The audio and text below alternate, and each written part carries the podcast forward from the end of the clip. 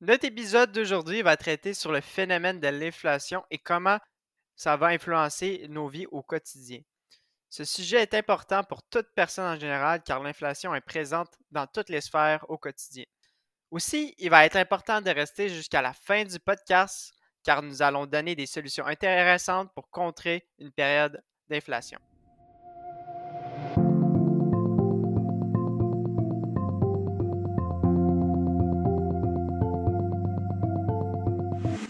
Actualité financière et sujets reliés à vos finances personnelles. Le podcast financier, les stratèges vous aident à mieux comprendre et à gérer vos finances, que ce soit l'assurance, le budget, la fiscalité, l'investissement ou la planification de votre retraite.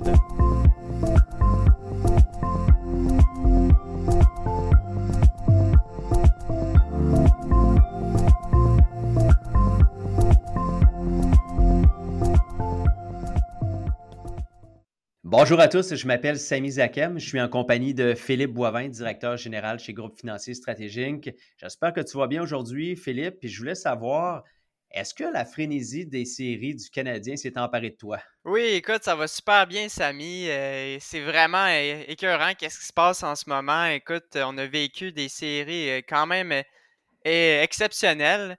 Écoute, euh, aujourd'hui, euh, c'est pour un jeune de ma génération qui a jamais vécu ça, se rendre en finale de la Coupe Stanley, ça a été vraiment plein d'émotions. Good, tant mieux.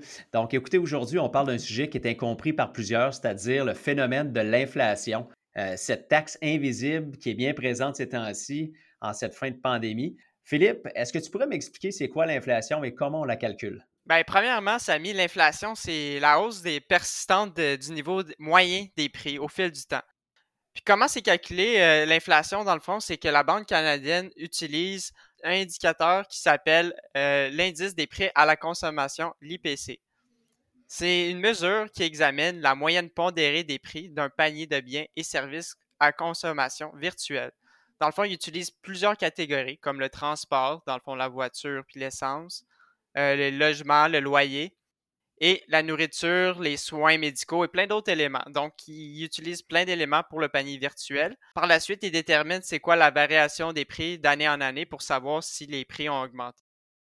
On va mettre des liens dans la description aussi pour ceux qui veulent en savoir plus comment c'est calculé euh, dans la description du podcast. Ouais, super intéressant, Philippe. Mais est-ce qu'il y a un chiffre magique pour l'inflation ou, je sais pas moi, un intervalle à respecter? Je te dirais, c'est entre 1,5 et 2,5% qui disent. Euh, la Banque Canada et la Fed aux États-Unis essayent toujours de viser 2% mais ils se donnent un écart, euh, une marge de manœuvre. C'est sûr que quand on voit plus ou moins, ben, ils commencent à, froncir les sourcils un mm-hmm. peu. D'accord, je comprends. Puis en ce moment, ça peut ressembler à quoi? Euh, en ce moment, écoute, à la fin de 2020, ça, ça a changé un peu, mais on a vu euh, au mois de mai dernier, ça a fait 3,6% pour le Canada et 5% aux États-Unis. Fait qu'on voit que c'est quand même une hausse quand même importante de leur, euh, de leur écart qui se donne normalement. Aussi, l'inflation, a beaucoup monté dans la dernière année, comme vous avez sûrement vu, avec le prix des maisons, le euh, prix des matériaux de construction. Je me rappelle, j'avais lu un article dans le journal Les Affaires en mai dernier qui disait que le prix du bois, les prix du bois étaient 40 fois, 40 plus cher qu'il y avait un mois c'est trois fois plus cher qu'il y a un an.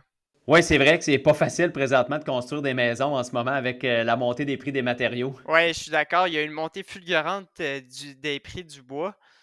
Euh, même en ce moment, mais en ce moment, le, le prix du 2 par 4 a baissé un peu, fait qu'on voit que ça stabilise au mois de juin. Mais ça demeure encore très haut pour les particuliers. Si je peux aussi rajouter, la mise à part le prix du bois, on voit une hausse dans les prix des ressources naturelles comme le pétrole et le cuivre qui ont beaucoup augmenté. c'est pour ça que quand on va mettre de l'essence, on voit que l'essence, on se dit, Colin, ça a beaucoup monté. Ben, c'est ça l'inflation dans le fond. Si je peux vous donner un autre exemple qu'on voit aux États-Unis qui est quand même très particulier à cause de la pandémie. Les prix des voitures usagées ont augmenté de 21% en un an. Normalement, le prix d'une voiture usagée, ça baisse beaucoup. Mais là, à cause de l'inflation et de la COVID-19, ça a augmenté. Euh, aussi, j'ai vu qu'il y a beaucoup d'experts, par exemple, qui parlent que l'inflation, ça va être, c'est relié à la réouverture de l'économie. Donc, on parle d'une inflation temporaire. Euh, là-dedans, c'est un mouvement de pensée que, deux, deux, personnes partagent. Il y en a qui disent que c'est temporaire, il y en a qui disent que ça va être permanent. Euh, ça pourrait ralentir en 2022, donc les prix devraient stabiliser l'année prochaine. Ça, ça pourrait être une bonne nouvelle, en effet. Donc, c'est vrai qu'il faut prendre ça en considération.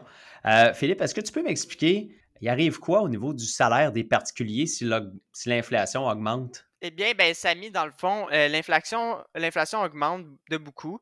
Les prix et les biens et services augmentent, mais les salaires ne suivent pas normalement.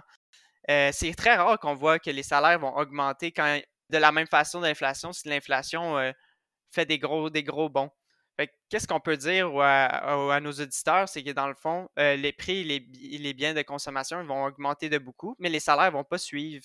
Donc, ils vont en avoir moins dans leur poche. Et Samy, si je peux te donner un exemple à ce sujet, si une personne qui gagne 50 000 environ, euh, son salaire augmente de 2% et que tandis que l'inflation de 3% eh bien, au fil du temps, euh, toutes les petites dépenses à l'épicerie, euh, mettre de l'essence dans son auto, eh bien, si le salaire ne suit pas l'augmentation de l'inflation, eh, la personne va en avoir moins dans ses poches. Oui, c'est vrai, c'est super intéressant. Puis c'est vrai que si les salaires ne suivent pas, ben ça, ça peut être négatif pour plusieurs comme par exemple une taxe invisible euh, pour les, sur les particuliers.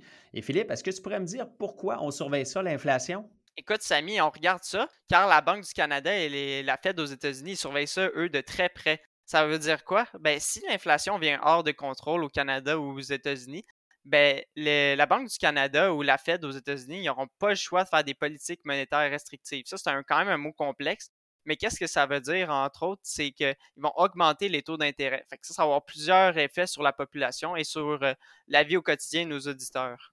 Ah, OK, je comprends, d'accord. Donc, si l'inflation vient hors de contrôle, la Banque du Canada va augmenter les taux. Puis comme ça, ça va ralentir l'augmentation de l'inflation.